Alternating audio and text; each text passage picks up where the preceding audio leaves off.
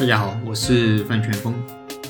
所谓反向尽职调查，就是融资方对投资人的尽职调查，也就是我们创业公司对投资人的尽职调查。那这种尽职调查在以前几乎是不可能的，但是最近几年，越来越多的融资方会进行反向尽职调查，因为以前国内的这个风险投资市场还不是很发达，那投资人比较少。啊，可能算是买方市场吧。那现在投资人越来越多，买卖双方的地位呢也在发生变化。融资方在融资的时候，也不再是只看钱了，可能还要从其他的角度去看一看投资人是不是适合自己，所以就有了反向尽职调查。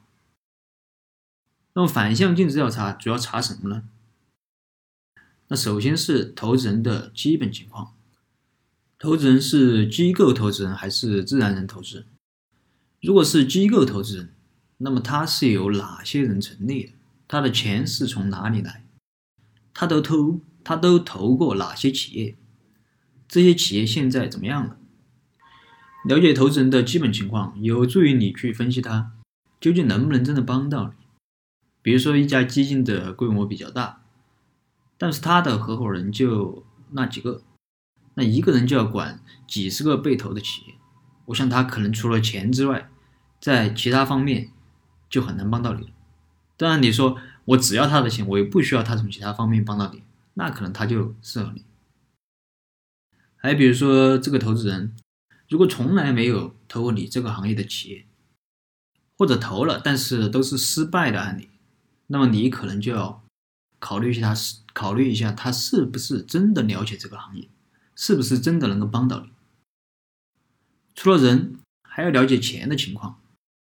要知道，机构投资人给的钱也不是他自己的钱，当然他自己也会投一点，但是不会太多。一般大部分都是别人给他的。像国内现在的私募基金的资金来源，呃，有很多，有政府，有养老金、社保，呃，专业的机构投资人、自然投资人等等。如果投资人的资金出了问题，那么投资人他可能就无法兑现给你的投资。就像我之前讲的那个俏江南的案例，CVC 他承诺给俏江南一部分的投资，啊，他这个投资是拖了很久才会兑现的。那这也导致俏江南的发展在那段时间是非常被动的。而没有兑现的原因就在于俏江南以为这钱是来自于基金的投资人。但这钱却是来自于银行贷款，而这笔贷款呢又一直没有批下来，啊，那自然肯定也就嗯不能给俏江南。所以我们呃也可以考虑在这个投资协议里面约定，如果投资人的钱没有在约定的时间里到账，那么融资方有解除合同、解除这个投资合同，并要求呃投资人赔偿违约金的权利。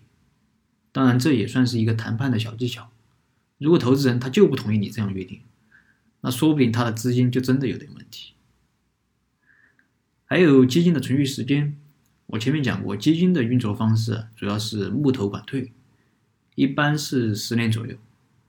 如果给你投钱的时候，这个基金已经成立了五到六年，那么剩下的时间那就不多了，他很可能就是会在这个到期之前，那想方设法的退出。这是第一点，那么其次就是投资人的行事风格。那不同的投资人可能有不同的性格，有的可能倾向于直接介入管理，那有的人可能完全不管，有的呢可能会与你患难与共，那有的呢可能只能与你共享福，而不会与你共患难。啊，另外，投资人在投资之后，那投资人和创业者至少要相处好几年。甚至更长的时间，那么在这么长的时间里，双方能不能够相处融洽？如果遇到那种双方都比较强势，那有时候就很容易产生矛盾。要么你就，要么你妥协啊，要么你就只有硬刚。那无论是哪种，可能对企业的发展都不见得是好事。那么这些东西我们可以从哪些渠道获得呢？首先，你可以从公开的渠道了解一些基本的信息。比如说，你可以从工商、基金业协会去了解一些基基金的啊基本情况，至少你可以知道这家基金是真基金还是假基金。其实你可以通过一些人去了解投资人，比如说你可以找投资人之前投过的企业，呃，还可以找投资人给投资人服务过的中介机构，看看能不能去拜访一下。从这些人口中，你可能会知道很多你想了解的东西。虽然说反向尽职调查它是有一些难度的，但我觉得还是有这个必要的，特别是在那种有几家投资人想都想投你的时候。如果这个时候你不知道选择哪家，那么可以从这些方面去了解一下投资，啊，找到最适合你的。好了，今天的分享就到这儿。